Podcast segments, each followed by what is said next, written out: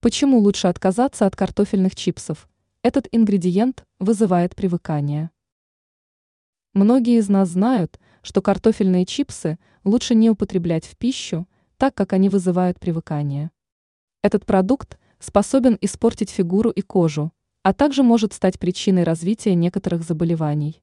На самом деле, брать вторую пачку заставляет не вкус жареного картофеля, а глутамат натрия, который находится в чипсах. Он вызывает привыкание продукта и заставляет игнорировать мысли о вредности. Также некоторые диетологи считают, что хруст чипсов успокаивает нервы. Как можно снизить вредность чипсов?